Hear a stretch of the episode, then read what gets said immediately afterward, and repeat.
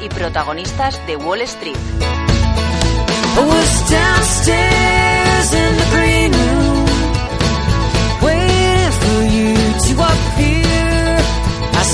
Pendientes de Wall Street, como decimos ayer, frenó esa racha alcista, cosechó descensos y parece que los máximos los deja atrás. A ver eh, cómo le sienta hoy esas palabras de Janet Yellen. Alexis Ortega, socio director de Finagentes Gestión. Buenos días. ¿Qué tal, Ana? Muy buenos días. Tenemos esas actas eh, que serán, yo creo, la principal clave a seguir en el día de hoy.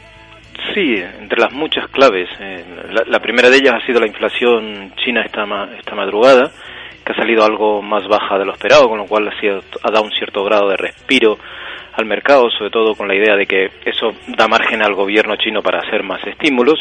Y luego ya por la tarde tendremos las actas de la, de la Reserva Federal, que aunque vienen después del dato ese de empleo que ha generado una cierta sensación de que a lo mejor los tipos de interés se anticipa su subida, habrá que ver exactamente cómo interpreta la Reserva Federal pues eh, otros acontecimientos anteriores, el 2,9% de caída del PIB, la salud en general del, del, mercado laboral, teniendo en cuenta de que parece ser que Yellen tiene otros indicadores aparte de la, de la tasa de paro para evaluar un poco la situación del mercado laboral, etcétera, un poco con la intención importante de saber qué va a pasar con los tipos de interés, cuándo se subirán, a qué nivel podrían subir y durante cuánto tiempo tipos de interés que preocupan al mercado y que podrían ser también el detonante de una escalada a la baja de posiciones? ¿O tenemos también que, mirar de forma singular a ese bono que podría estar en un precio quizá un poco elevado?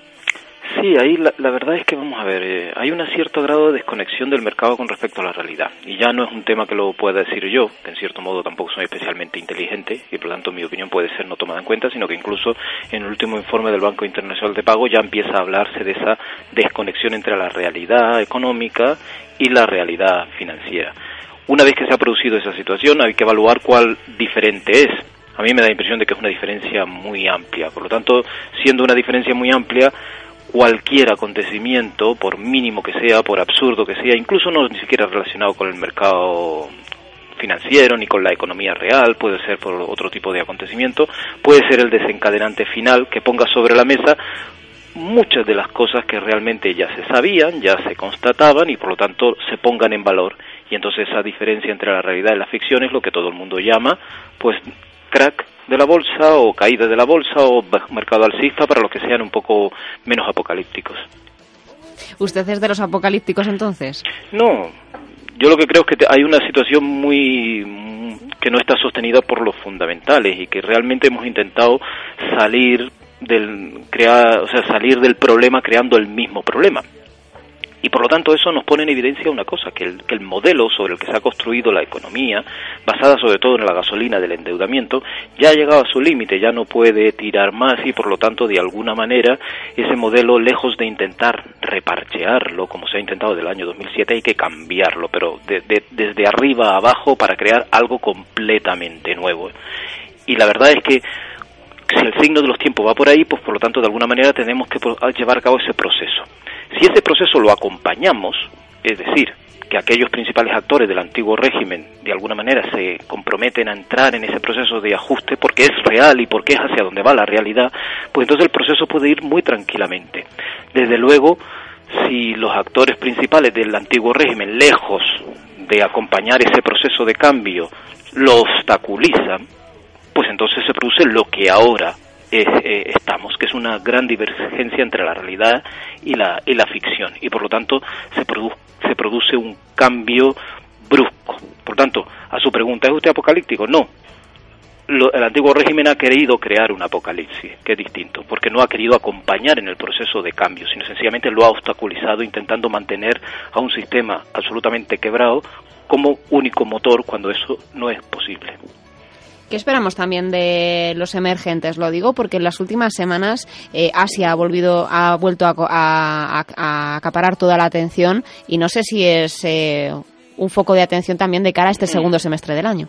Hombre, puede llegar a ser un foco de atención, puesto que yo creo que se están poniendo de manifiesto muchas de las cosas que yo le estaba comentando y por lo tanto de alguna manera significa que los, que los emergentes no ya un no es un tema ya de, segundo semestre, no es un tema ya de, del siguiente fase o siguiente modelo económico en donde va a tener que compartirse el poder económico y la manera de organizar y gestionar la economía mundial con esos nuevos poderes que están ahí. Fíjese usted que hay un tema muy interesante que es, por ejemplo, las inversiones chinas, no solo ya en África, sino incluso en lo que puede ser Latinoamérica.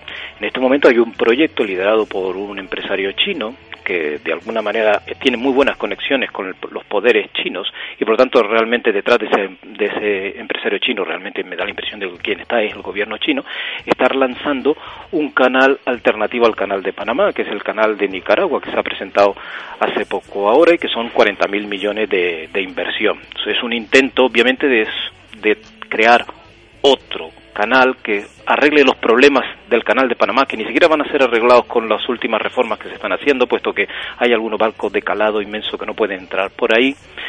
Y de alguna manera significa que los emergentes están intentando crear nuevos focos de actuación controlados realmente por ello. Eso va a dar un a China la posibilidad de comerciar directamente con el lado atlántico de americano, que son prácticamente Brasil, que forma parte de los BRICS, y Argentina, que en cierto modo es uno de los países que se quiere, por parte de los BRICS, incorporar al grupo de los BRICS. Lo que le quiero decir es que ellos ya están tomando decisiones estratégicas, ellos ya están tomando posiciones en el mundo del futuro que están al margen de los intereses occidentales que, como siempre, están enganchados a los procesos anticuados, que consiste en transformar el canal de Panamá. Esa es un poco una imagen de lo que yo realmente creo que es lo que se está produciendo y por tanto hay que prestar atención a esos países porque esos, junto con unos, vamos a decir, Occidente algo más devaluado, van a formar el mundo del futuro. Pues estaremos muy pendientes de esos BRIC y de esos PIC que también estuvieron y veo también salidas de, letras de, esa palabra, así que muy pendientes yo creo de, esos emergentes que yo creo que también son eh, de tener en cuenta para buscar oportunidades de inversión, Alexis. Pues creo que esa es un poco la sentencia al final. Pues estaremos muy vigilantes en Onda Inversión y la próxima semana charlamos de nuevo con usted. Ya le daremos vacaciones la próxima semana. Sí, yo me las cojo a partir del día 21, o sea que... Ya no queda nada. No queda absolutamente nada. Estoy deseando que lleguen ya. Como todos, Alexis. Un abrazo grande. Hasta la próxima.